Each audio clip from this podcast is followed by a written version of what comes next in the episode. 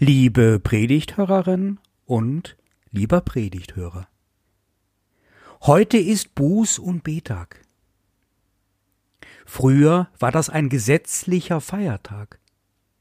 1994 wurde dieser einzige rein evangelische gesetzliche Feiertag fast überall in Deutschland abgeschafft, nur nicht in Sachsen wegen der Finanzierung des Arbeitgeberanteils zur Pflegeversicherung war die fragwürdige Begründung.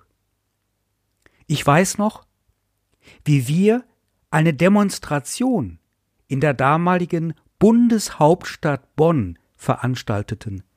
Wir, das heißt eine Delegation der evangelischen Kirche von Hessen und Nassau. Soeben sprach die stellvertretende Bundestagspräsidentin Antje Vollmer und hat uns gefragt, warum wir uns die Abschaffung gefallen ließen. Die Katholiken hätten sich das wohl nicht gefallen lassen. Und dann hielt mir jemand ein Mikrofon vor das Gesicht, und ich stand plötzlich in einem hellen Licht. Warum brauchen wir einen Buß- und Betag als gesetzlichen Feiertag Ihrer Meinung nach? Nun, ähm, also äh, stammelte ich, weil ein Tag der konstruktiven Selbstkritik bestimmt gut ist, und zwar für die ganze Gesellschaft. Danke und Cut. Sie waren im Fernsehen, Herr Pfarrer in den Nachrichten zur Hauptsendezeit Donnerwetter. Brauchen wir sie doch nicht? Die kollektive Selbstkritik? Brauchen wir sie nicht oder wollen wir sie nicht? Oder vielleicht können wir sie nicht?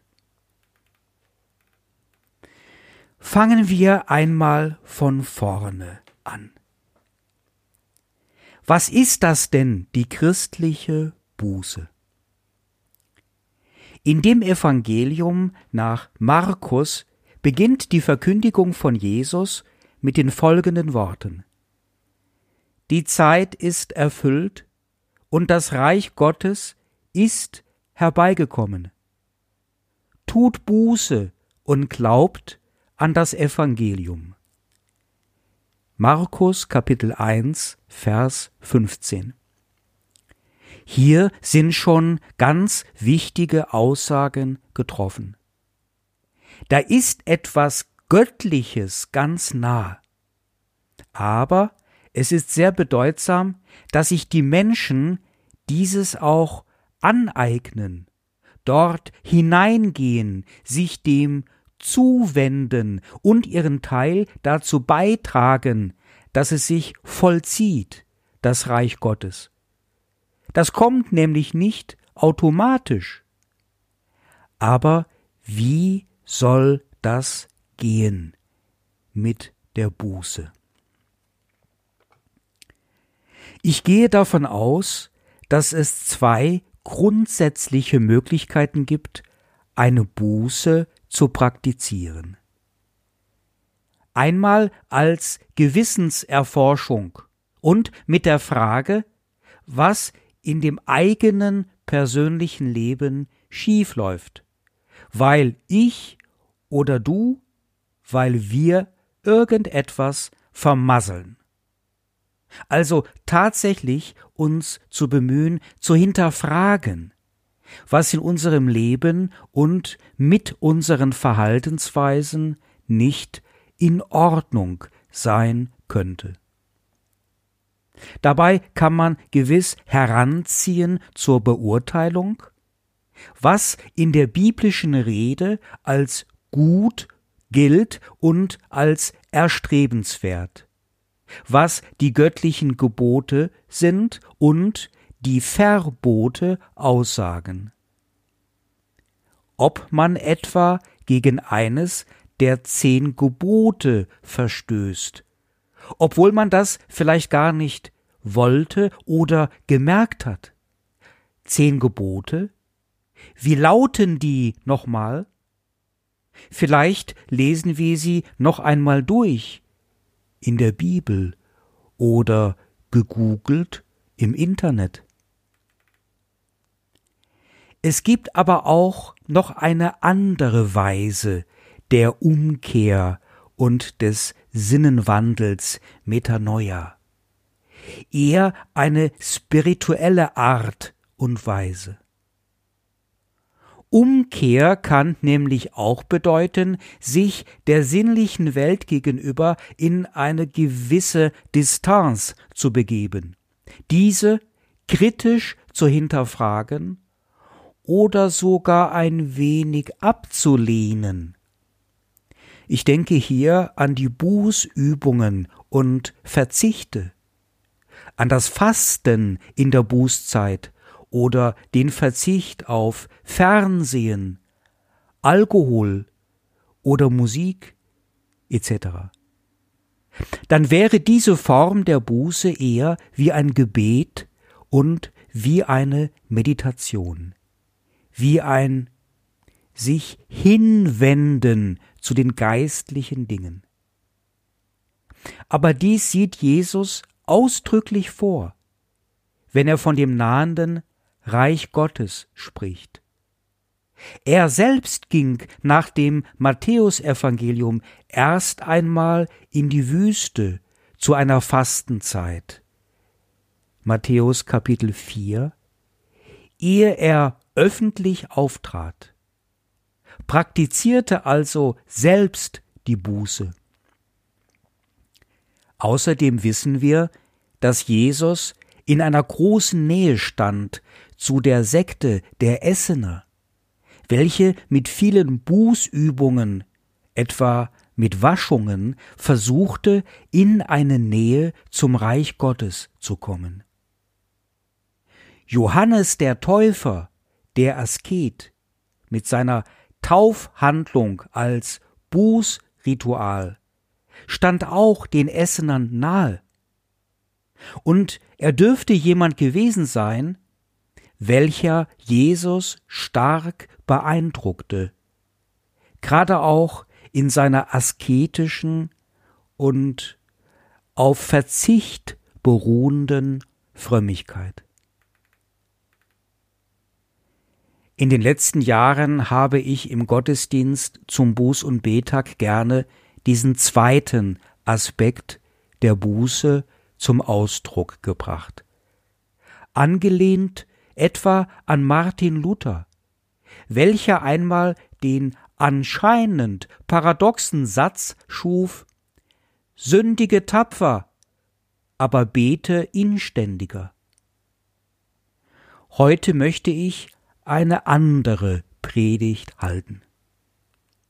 Ich will tatsächlich einmal beleuchten, was man tun kann, nachdem man eindeutig gesündigt hat, also ein Gebot Gottes missachtete und so nach der biblischen Redeweise in Sünde geriet und Schuld auf sich geladen hat. Es könnte nämlich sein, dass wir zu selten darüber reden und predigen, was man tun kann in einem solchen Fall. Wir Pfarrer und Pfarrerinnen neigen dazu, erst einmal zu trösten und zuzusprechen angesichts der Verfehlungen von Menschen. Selten legen wir den Finger in die Wunde der Schuld. Und wenn wir es tun, dann haben wir womöglich schnell einen Ruf weg, einen Ruf von einem strengen oder gesetzestreuen Pfarrer. Aber es könnte sein, dass wir damit schnell Menschen im Stich und alleine lassen. Denn es geschieht ja, dass wir alle Fehler machen, und es geschieht auch, dass wir in Schuld geraten. Vor Gott, voreinander und vor uns selbst. Schauen wir einmal zu den Menschen in der Bibel, und natürlich beginnt dieses große Thema von Buße und Schuld nicht erst im Neuen, sondern im Alten Testament. Da fällt einem gleich etwas auf. Die großen Gestalten des Alten Testaments waren vielleicht Heilige, aber es waren auch Sünder. Jakob, Mose und David sind neben Abraham die bis auf den heutigen Tag verehrtesten Männer in Israel, zumindest bei den Frommen. Aber alle drei haben gegen die zehn Gebote verstoßen. Jakob betrog Vater und Bruder um das Erstgeburtsrecht. Du sollst nicht begehren und du sollst Vater und Mutter ehren. Mose erschlug einen Mann in Ägypten. Du sollst nicht töten. König David war ein Ehebrecher. Du sollst nicht Ehe brechen. Von den drei Männern gelingt es nur zwei Männern, angemessen und gut mit ihrer Schuld umzugehen. Diese werden dafür von Gott belohnt und haben überhaupt einen gnädigen Gott und ein gutes Leben.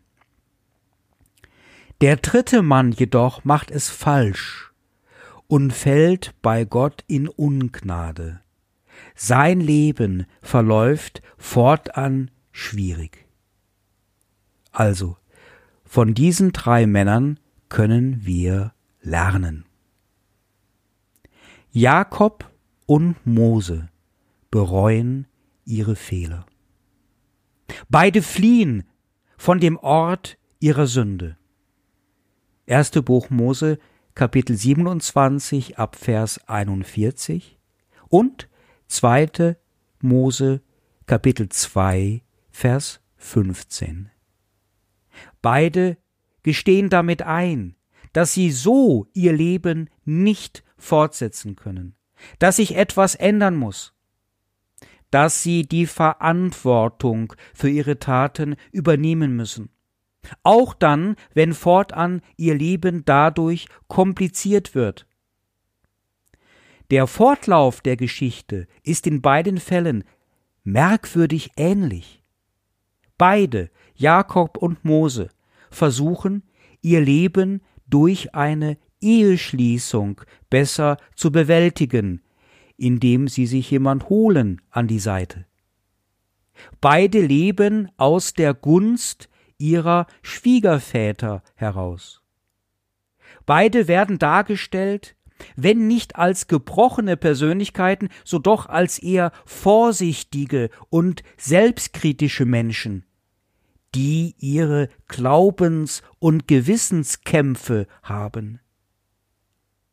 Aber dies scheint Gott besonders zu gefallen. Denn er bestraft sie vielleicht ein wenig durch einen schwierigen Lebensweg, aber er belohnt sie auch durch die Mitteilung seiner Nähe. Bei Jakob ist es die Himmelsleiter im ersten Buch Mose Kapitel 28 ab Vers 10. Und bei Mose ist es der brennende Dornbusch. Zweite Buch Mose Kapitel 3, auch ab Vers 1. Beiden Männern geschieht etwas ganz Besonderes. Sie bekommen Aufträge von Gott und sind für die Geschichte ihres Volkes Israel obwohl sie auch Sünder sind, von der größten Bedeutung. Beide kehren an den Ort ihrer Sünde zurück, aber bewältigen ihr Leben mit Gottes Hilfe zugunsten vieler anderer Menschen. Aber sie machen auch den Eindruck, dass sie glücklich werden am Ende ihrer Tage. Bei dem König David ist es anders. Beschrieben im Buch 2. Samuel Kapitel 11. David beobachtet eine schöne Frau beim Baden. Er begehrt sie, Bathseba, und begeht mit ihr den Ehebruch. Da sie schwanger wird, erlistet er einen Plan, wie er den Ehemann von Bathseba loswerden kann. Er konstruiert eine militärische Situation, wonach Uriah von den Ammonitern durch das Schwert umgebracht wird. Der große König David muss nun erkennen, dass es mit seinem Reich und seinem Einfluss bergab geht. Der Prophet Nathan bringt diesen Abstieg ausdrücklich über eine Gleichnisgeschichte mit dem Ehebruch von David und dem Tod Urias in Verbindung. Zweite Buch Samuel, Kapitel 12. Er macht nämlich für dessen Tod David verantwortlich, und dann sagt er, Nun soll von deinem Haus das Schwert nimmermehr lassen. Samuel, 2. Samuel, Kapitel 12, Vers 10. Was dann noch kommt für den großen König David, ist wie eine Beschreibung seines Abstiegs. Da kann auch sein Danklied am Ende nichts mehr retten. Jakob und Mose sehen ihren Fehler ein und ändern ihr Leben radikal. Gott straft sie ein wenig. Beide haben es nicht so leicht im Leben, aber am Ende wird alles gut. Für die beiden und durch die beiden für viele andere. David versucht, seinen Fehler mit Hilfe seiner Macht zu vertuschen und macht es nur noch schlimmer. Aus Ehebruch wird Mord. Gott straft nicht nur David, sondern mit David auch das Volk. Damit erweist sich nun der ehemalig große König David als ambivalent für die Menschen. Er hat viel Gutes für sie getan, aber am Ende war er eher eine verkrachte Existenz, und halb Israel leidet mit ihm. Und doch ist bei Gott immer eine neue Hoffnung. Denn Salomo, der neue König, ist ein Sohn von David und Bathseba. Und da heißt es, Gott liebt Salomo. Zweites Buch Samuel, Kapitel 12, Vers 24. Den eigenen Fehler einsehen die Wucht der eigenen Sünde spüren, ruhig ein wenig verzweifelt sein, ob der Tiefe der Schuld. Nicht mehr richtig leben wollen mit dieser Schuld. Eine Kehrtwendung machen um 180 Grad und jetzt kommt es. Die Liebe Gottes folgt auf dem Fuße dann ist es fast egal, was du getan hast oder nicht getan hast. Wenn du das wirklich nur von Herzen bereust, alles tust, um es wieder gut zu machen, dich radikal von deiner Sünde, deinen Fehlern distanzierst, wenn es sein muss, mit fremder Hilfe, da gibt es auch Therapeuten und Therapeutinnen, dann darfst du ein kostbares Geschenk öffnen, die wohltuende Gnade Gottes. Wenn du aber deinen Mist, den du verzapft hast, nicht einsehen willst als das, was er ist, nämlich als Mist, und ihn verkleiden willst als eine Guttat, die man vielleicht nur nicht so schnell entdecken kann, oder machen andere ja auch, oder das ist nun mal die Mentalität heutzutage, da muss man sehen, wo man bleibt, da muss man sich wehren, da muss man sich durchsetzen. Wenn du deinen Einfluss und deine Macht und deine Beziehungen spielen lassen möchtest nach deinen Regeln, um zu vertuschen oder um noch einen draufzuhauen zusätzlich. Du bist ja so frei. Du nimmst es dir einfach. Du ziehst es durch als Bad Boy und hoffst noch auf Bewunderung. Ja, du kriegst vielleicht Bewunderung, aber nicht von Gott. Der mag sowas nicht. Und du wirst schon sehen, was dir geschieht mit deiner Bosheit, und deiner Hinterlist und deinem Machtmissbrauch. Gesund wird das nicht, weder für dich noch für andere. Es fällt mir schwer, dir Sorgen zu machen, aber wenn du nicht aufhören willst mit deiner Sünde, dann mach dir ruhig Sorgen. Der Unterschied ja, das kann man klar sehen. Der eine sieht den Fehler ein, der andere nicht. Und was ein Fehler ist, ist gar nicht so relativ, wie man uns das immer vorgaukeln möchte, sondern Gottes Wort bringt es schon auf den Punkt und macht es schon sehr deutlich. Und wir wissen es genau, wir haben es im Herzen, darauf weist einmal der große Prophet Jeremia hin. Wir wissen, was gut und was schlecht ist.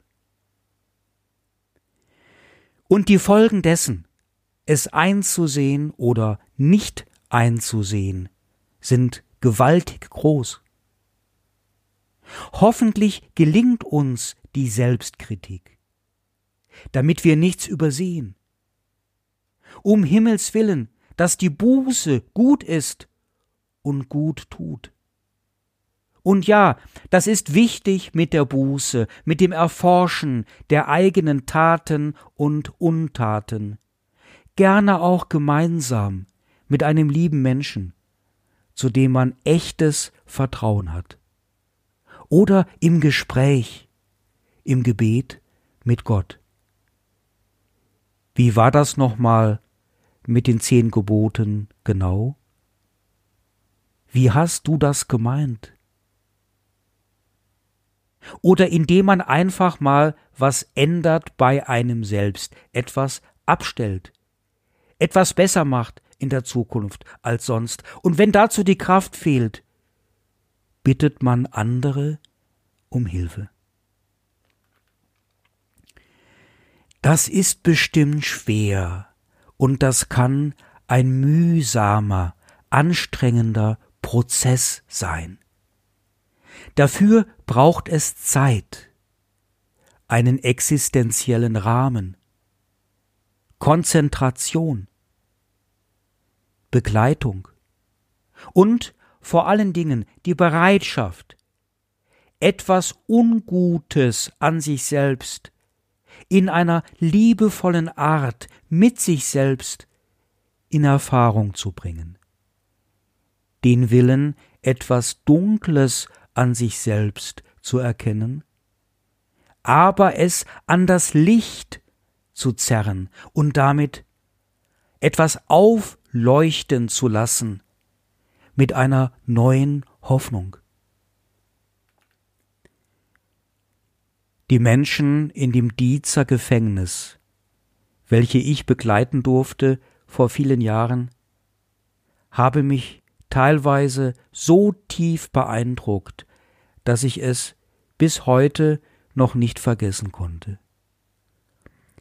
Wie jemand mit sich selbst ins Gericht geht, seine große Schuld entdeckt, erfährt um dann damit zu leben und mit Gottes Hilfe gut zu leben.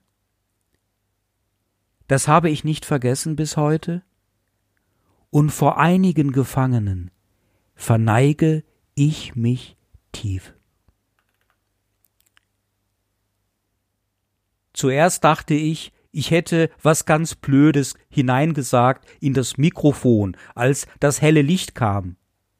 Ein Tag der Selbstkritik tut der Gemeinschaft gut, naja. Aber im Nachhinein finde ich das gar nicht schlecht.